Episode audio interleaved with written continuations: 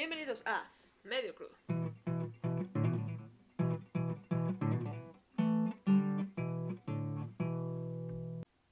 Episodio 5. Hoy hablaremos de la sal y los sabores. ¿Por qué es importante la sal en la comida? ¿Por qué? Porque ayuda a sazonar cada ingrediente, suprime los sabores amargos, libera aromas, ayuda a preservar alimentos, resalta los sabores, remueve el agua de algunos ingredientes, en el caso de los cárnicos los hace más blandos y da humedad. No se disuelve en aceites, es un ingrediente universal que une a todas las cocinas. Pero, ¿cómo se produce y cuántos tipos de sal existen? En Japón existen alrededor de 4.000 tipos de sal. Depende de cómo se produzcan y de dónde provengan, el tamaño de los cristales y el grado de salinidad. Si bien la sal es denominada un cloruro sódico, se puede obtener del mar y manantiales por método de evaporación en pequeñas albercas. La sal de gema viene de extracciones mineras, o la sal vegetal se obtiene por concentración. Dependiendo de la sal que compres, cambia la forma, color, tamaño, textura, sabor y uso. Existe la sal más común, la sal fina o sal de mesa, sal yodatada, con granos de sal pequeños y una salinidad media. La sal kosher se emplea en cocina judía. Es un tipo de sal pura y es un tercio menos salada que la sal estándar. Viene en cristales medianos. La flor de sal. Se usa para terminar platillos y dar un poco de textura. Proviene del agua de mar y viene en hojuelas. Cuesta nueve veces más que la sal estándar. Sal rosa. Probablemente la conozcas como sal del Himalaya, en bloque o en granos. Esta sal no está refinada y contiene otros minerales, como hierro, que es lo que le da el color. Se extrae de montañas. Sal gruesa. Son cristales gruesos y se usa para preservar o sazonar grandes cantidades de comida. También existe la sal ahumada, saborizada con hierbas, especias, sabores artificiales, colores. Y finalmente tenemos la sal nitro. Son bolitas o granitos pequeños de nitrato de potasio. Es considerada un bactericida y se emplea para charcutería, enlatados. En el caso de los embutidos ayuda a dar ese color rosita y en demasía puede llegar a ser tóxica. Al cocinar, nuestra responsabilidad como cocineros es agregar la cantidad exacta de sal a un platillo. Pero, ¿cómo lograrlo?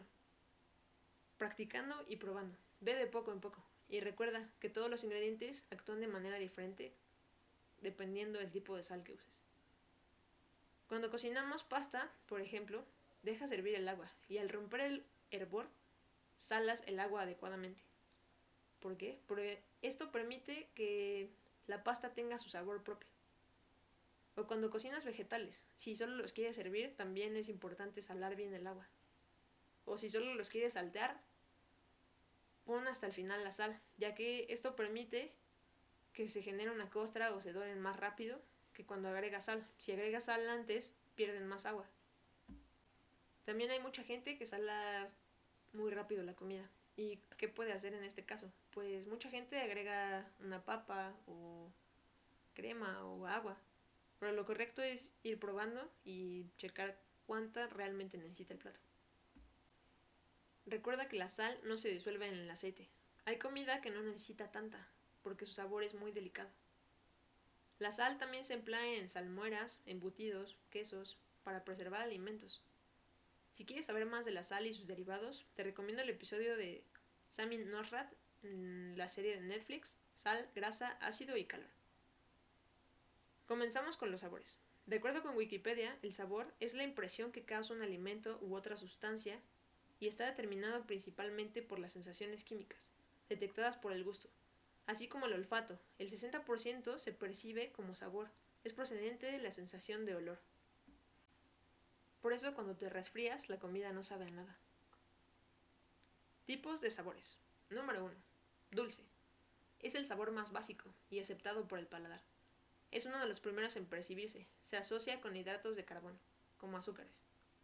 Se encuentra en la punta de la lengua. También es el que más asociamos con el olor. Altera la percepción y la intensidad del alimento. Se suele preferir en la infancia y en la vejez.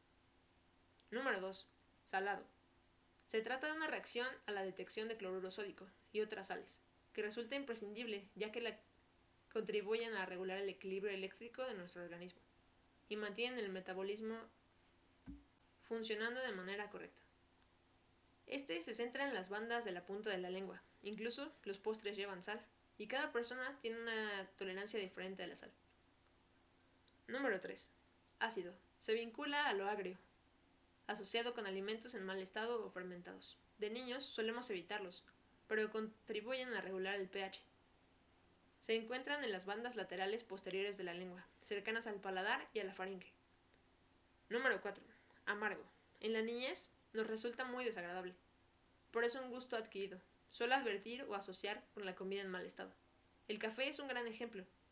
Se encuentra en la parte interna media de la lengua. Número 5. Umami.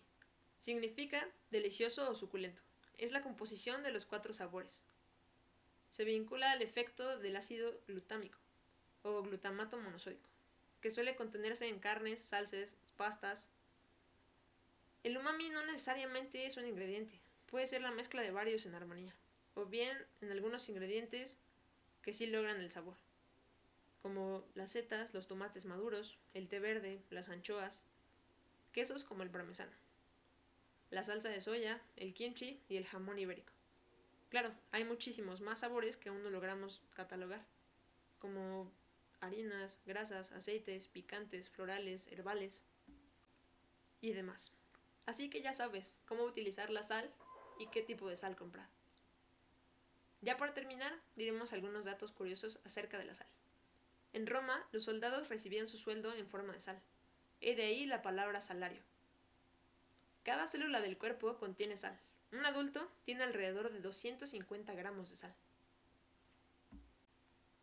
La sal se usa para diferentes rituales alrededor del mundo. Se utiliza para eliminar restos de agua. En Egipto la usaban para preservar momias, así como pasteles y tartas. Es esencial para el funcionamiento del cerebro. El consumo diario de sal recomendada es de 3 a 6 gramos al día en adultos. Hasta aquí el episodio 5. No olvides seguirnos en Instagram, estamos como arroba mediocrudo7. Gracias por sintonizar. Yo soy Itzu de la Cruz. Hasta la próxima.